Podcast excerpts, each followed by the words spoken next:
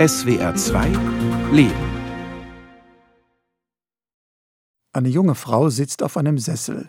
Ihr Kopf ruht auf dem linken Arm des eleganten jungen Mannes. Beide sehen wie Jugendliche aus. Er hält ihren Ellenbogen und sie berührt seine Hand.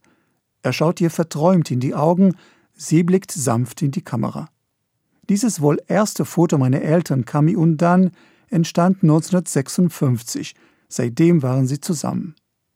Mein Vater verstarb im Januar 2023 und deswegen bin ich in Bukarest, beim letzten noch lebenden Freund meiner Eltern. Der 90-jährige Silvio Raphael schaut sich amüsiert das Foto an, das er damals gemacht hat. Ich glaube, dass dieses Foto bei mir zu Hause gemacht wurde, weil ich mich an die Gardinen erinnern kann. Ganz sicher bin ich nicht, weil ich etwas altersschwach geworden bin. Fotografie war meine Leidenschaft. Und im Badezimmer richtete ich eine Dunkelkammer ein.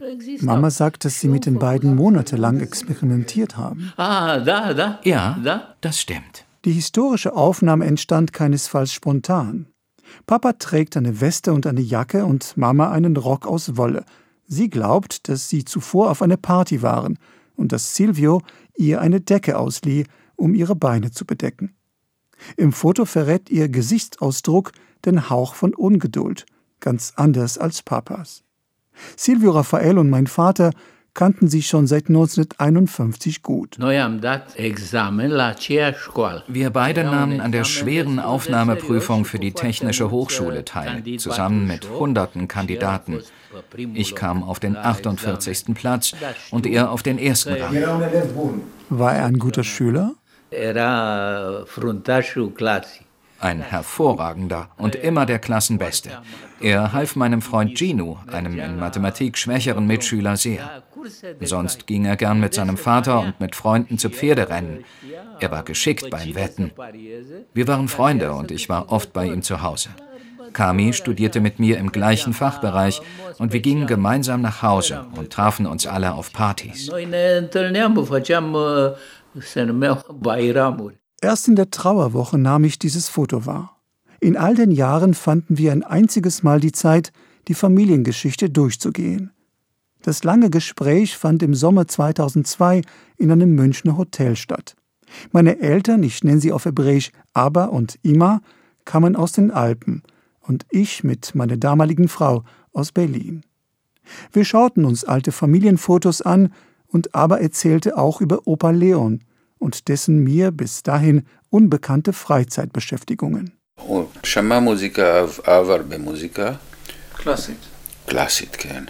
Er liebte klassische Musik und nahm mich schon als Kind mit zu Konzerten. Vor allem liebte er die Musik von Beethoven und Wagner.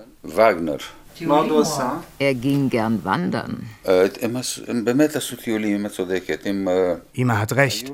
Sie wanderten oft zusammen mit Freunden in den Karpaten. Ab dem Alter von acht Jahren nahm sie mich in die Berge mit. So eine Wanderung dauerte eine Woche und dazu mussten wir viel Proviant tragen, weil die Gegend etwas wild war. Nach Anfangsschwierigkeiten konnte dann auch seine neue Freundin Kami für seine Leidenschaft, das Bergwandern, gewinnen, wie sie erzählt. Ich liebe die Natur und wir reisten vorher viel, auch als Studenten. Geld hatten wir nicht, aber Spaß, weil wir zu Fuß wandern konnten. 1960 kamen Kami und Dan mit ihren Eltern nach Israel. Erst nach dem Ende des Kommunismus im Dezember 1989 besuchten sie Rumänien wieder. Nach einer solchen Reise 2013 äußerte mein Vater den Wunsch, meinem Bruder und seinen Kindern die Heimat zu zeigen. Daraus wurde aber nichts, wie mein jüngerer Bruder Miki erklärt. Wir hatten andere Prioritäten für Reiseziele als Rumänien. Abschreckend waren damals Gerüchte über Sinti und Roma, die angeblich stehlen oder sogar kleine Kinder entführen. Mit der kleinen Nogga war das also keine gute Idee, hinzufahren.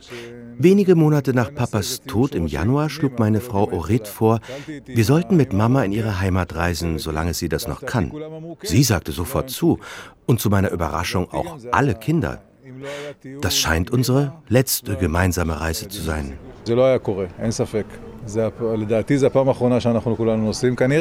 Denn diese Kinder sind inzwischen 24, 23 und 17 Jahre alt. Aber an einer Reise mit meiner Mutter nach Rumänien wollten sie unbedingt teilnehmen. Bei ihr löste die bevorstehende Reise ein Wechselbad der Gefühle aus, erzählt Miki. Ihre Stimmung änderte sich manchmal stündlich. Auf der einen Seite eine große Freude und Hoffnung.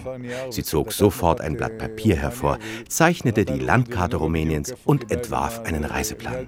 Dann kamen die Sorgen auf. Sie würde es nicht schaffen und allen anderen die Reise verderben. Dann freute sie sich darüber, dass die Enkelkinder Rumänien sehen werden. Aber was wäre, wenn sie enttäuscht würden? Oder die Reise im letzten Moment abgesagt werden müsste? Die bevorstehende Fahrt verlieh ihr viel Energie. Auf einmal hatte sie ein Ziel.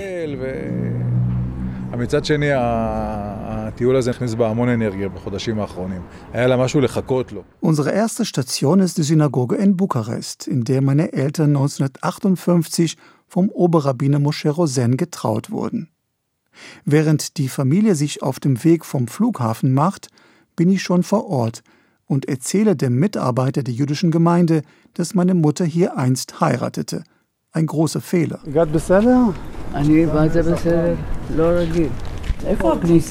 Denn als Ima eintrifft, fällt hier der ältere Gemeindemitarbeiter beinahe um den Hals und verkündet, weil sie hier einst heirateten, schenke ich ihnen den Eintritt. Alle anderen müssen Eintritt zahlen, denn die ehemalige große Synagoge ist inzwischen ein kleines Museum über die Shoah in Rumänien. Dann weicht er uns nicht mehr von der Seite und lässt kein einziges historisches Datum zu diesem Bethaus aus.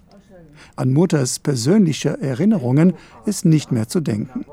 Als er auch seine Familiengeschichte vortragen will, bedankt sich immer bei ihm so herzlich, dass er sich verabschiedet und zum dritten oder vierten Mal betont, dass er sie kostenlos hineingelassen hat. Sie schaut sich genussvoll die mit gelbem Muster bemalte Decke an, den vergoldeten Kronleuchter und die verzierten Metallsäulen. Dann sagt sie amüsiert,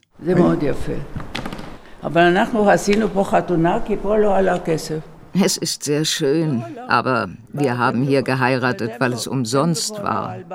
Im großen Choraltempel musste man zahlen und wir hatten kein Geld. Ist es hier nicht schön genug für eine Hochzeit? Immer stützt sich auf ihren Stock. Sie lächelt noch, ist aber zu erschöpft für ein Gespräch, denn sie alle mussten bereits um drei Uhr früh am Flughafen in Israel sein. Später frage ich sie, was ihr durch den Kopf ging bei dem Besuch. Sie zögert kurz, ihre Augen werden feucht, ihre Stimme brüchig. Beim Erzählen wechselt sie vom Hebräischen ins Rumänische. Hochzeit. Ich erinnere mich an die kurze Zeremonie dort mit dem Rabbi kaum. Eher an all die Vorbereitungen und an die Party danach. Zwei Monate vor der jüdischen Hochzeit heirateten wir zivil. In der Synagoge saßen Männer und Frauen zusammen. Ich trug ein weißes Kleid und Papa einen hellgrauen Anzug, ein weißes Hemd und eine Krawatte. Die standesamtliche Hochzeit sollte es erleichtern, dass meine Eltern gemeinsam auswandern durften. Unsere nächste Station ist daher die Polizeizentrale in Bukarest, wo sie 1958 die Ausreise beantragten. Wir parken ganz nah am Gebäude und Ima, die nicht aussteigen will, erzählt. Als bekannt wurde, dass man Ausreisevisa verteilt, versammelten sich hier rund 800 Juden. Die Polizei trieb uns mit Wasserwerfern auseinander. Aber wir kamen zurück. Und am Ende dieser Nacht erhielten wir die Erlaubnis. Später am Tag und bereits ausgeschlafen, fügt sie weitere Details über jene Nacht hinzu, die der Anfang des Endes ihres Lebens in Rumänien war. Wir kamen früh gegen neun oder zehn Uhr abends und standen in einer riesigen Schlange im Dunkeln, dicht gedrängt in der Menge in dieser unbeleuchteten Gasse, die zum Polizeiamt führte. Nach wenigen Stunden ging die Schlange bis zur Hauptstraße. In der Morgendämmerung kam die Polizei mit Wasserwerfern, um die Wartenden an der Hauptstraße auseinanderzutreiben, die den Verkehr stören würden. Um sieben oder acht Uhr morgens öffnete das Amt. Der Antrag auf Ausreise hatte schwere Folgen für meinen Vater, jedoch keine für meine Mutter. Das kommunistische Überwachungssystem in Rumänien hatte damals wohl manche Lücken. 1958 beendeten wir das Studium und Papa begann zu arbeiten, als Techniker im Rundfunk. Sechs Monate nachdem wir die Auswanderung nach Israel beantragt hatten, wurde er entlassen. Da wir uns nichts anderes leisten konnten, wohnten wir im Wohnzimmer seiner Eltern.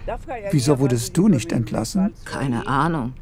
Ich arbeitete in einer Militärfabrik, von einem General geleitet.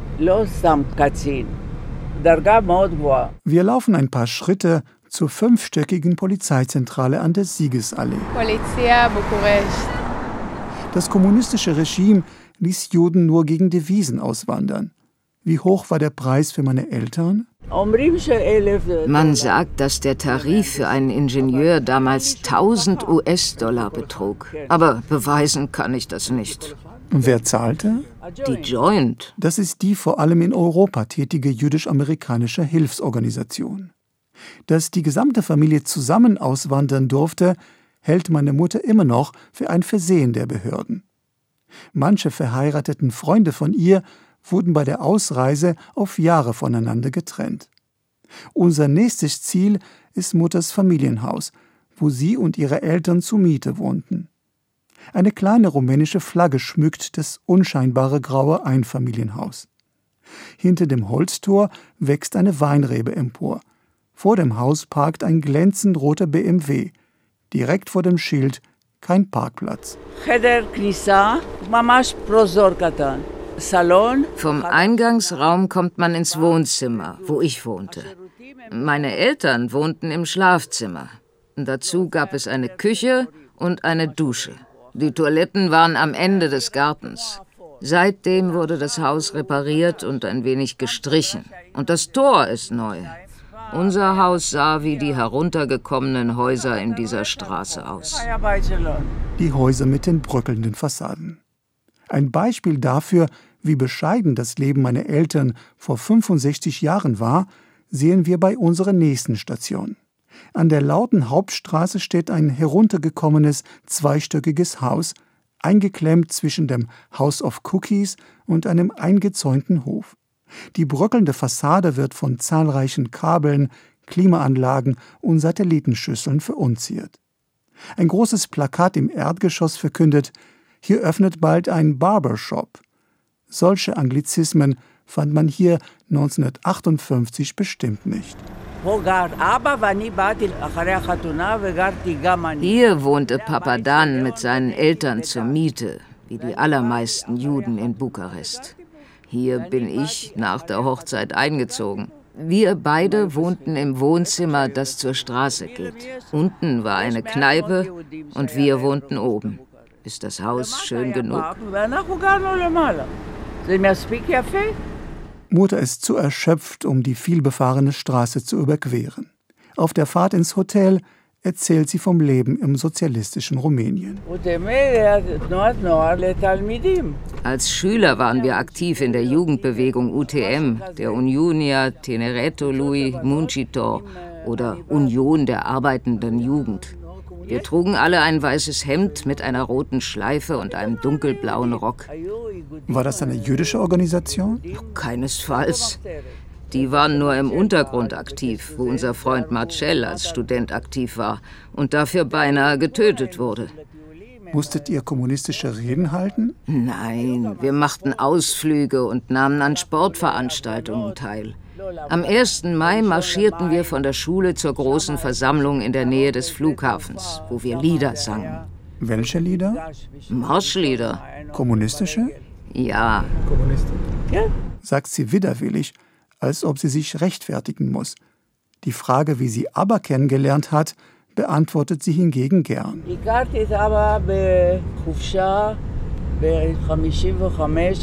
lernte Papa im Urlaub im Winter 1955 in Nordrumänien kennen. Ich war dort mit einer Freundin aus der Jugendbewegung und er mit einigen Kommilitonen aus der Hochschule. Wir begegneten uns anschließend bei Silvio.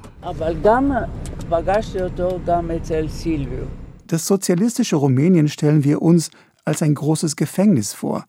Aber meine Mutter erinnert sich an die kleinen Freuden des Alltags. Am zweiten Tag laufen wir einige Meter zu Fuß vom Parkplatz zu ihrer Lieblingskonditorei.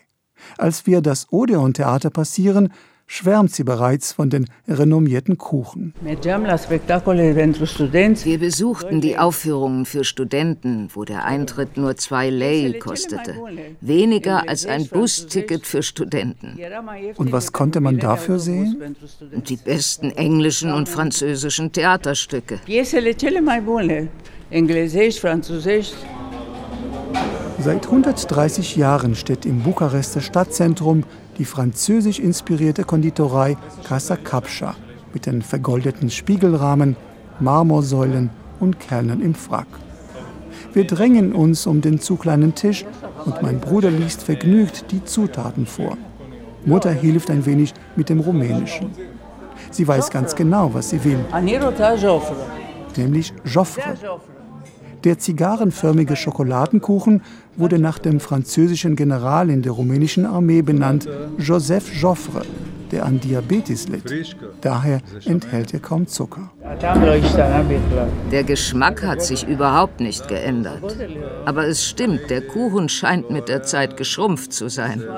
Obwohl Ima am Stock nur kurze Strecken bewältigen kann, wollte sie zur Abwechslung ein Dorf besuchen. Unser in Bukarest lebender israelischer Reiseveranstalter Zvi organisierte daraufhin einen Besuch bei den Eltern seiner Frau im Dorf Bilciurești, rund 50 Kilometer nordwestlich von Bukarest. Deren herzlicher Empfang rührt sie zu Tränen.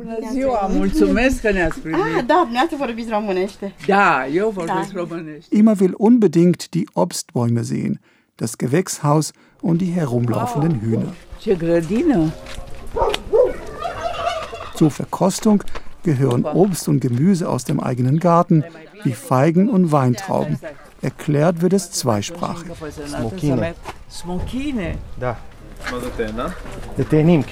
Die drei Sorten selbstgemachte Marmelade.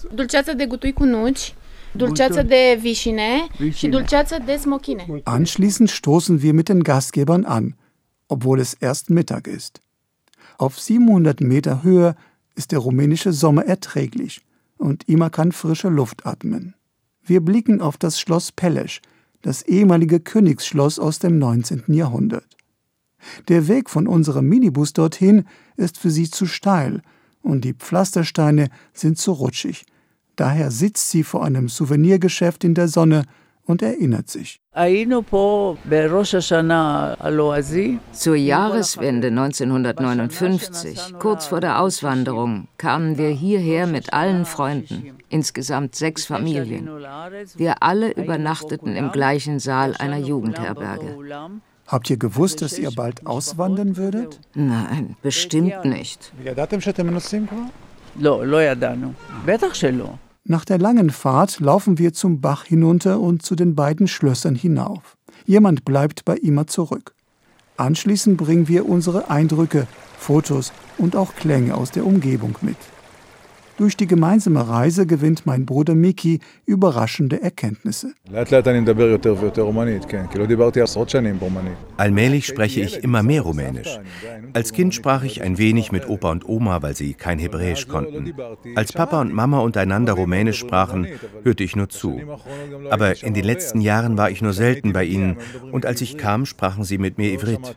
Vergessen habe ich die Sprache jedoch nicht. Du plauderst inzwischen auf Rumänisch.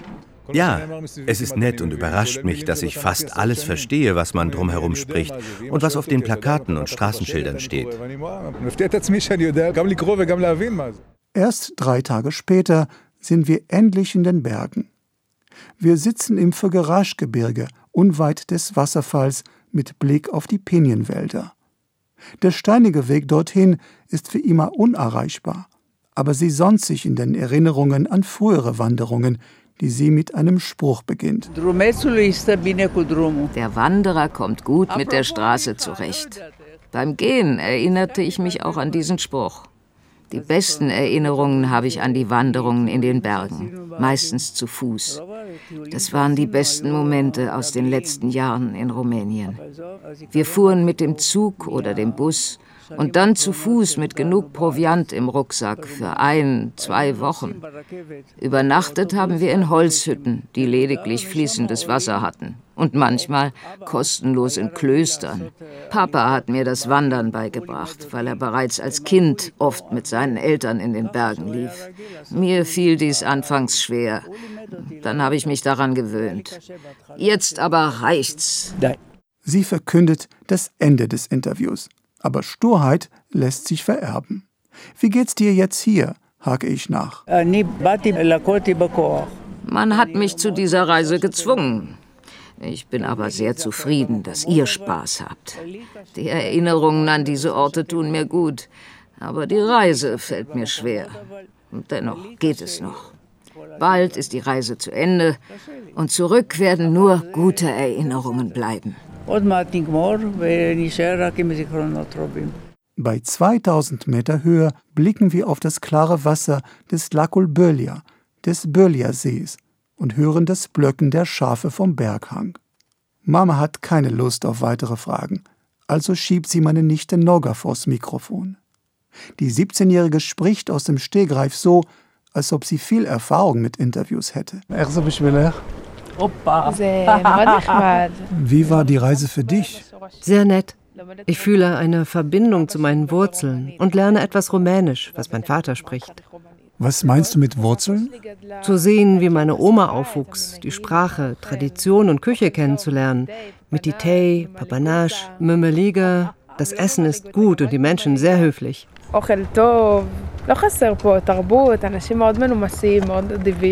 Ermuntert von diesem Gespräch bete ich meinen Neffen Omer, Bilanz zu ziehen. Brasov, Sibiu, Bukarest, Sigishwara. Schloss Bran. Bran. Und ein Lieblingsort auf dieser Reise? Dieser Ort hier, das atemberaubende Fagarasch-Gebirge. Was war das Ziel dieser Reise? Oma zum Lächeln zu bringen. Und ich glaube, das ist uns auch gelungen. Sie genießt es und uns macht es Spaß zu sehen, dass sie Spaß daran hat. Die letzte Nacht verbringen wir in der Kleinstadt Kota der Argesch. Der Grund ist nicht nur die berühmte Kathedrale, sondern vor allem, dass man von hier aus in zwei Stunden zum Flughafen gelangt. Nach einem kurzen Ausflug zur Kathedrale, immer bleibt im Vorgarten auf der Bank, sitzen wir in ihrem Hotelzimmer mit Blick auf den breiten Fluss. Am wichtigsten war es für mich, Bukarest zu sehen. Nicht nur unsere Wohnung, denn wir waren dieser Stadt sehr verbunden. Wir studierten dort und gingen oft ins Theater, in die Oper, zum Chishmijiu Park. Ich hatte den Eindruck, dass alles besser geworden ist. Und daher war es ein gelungener Besuch.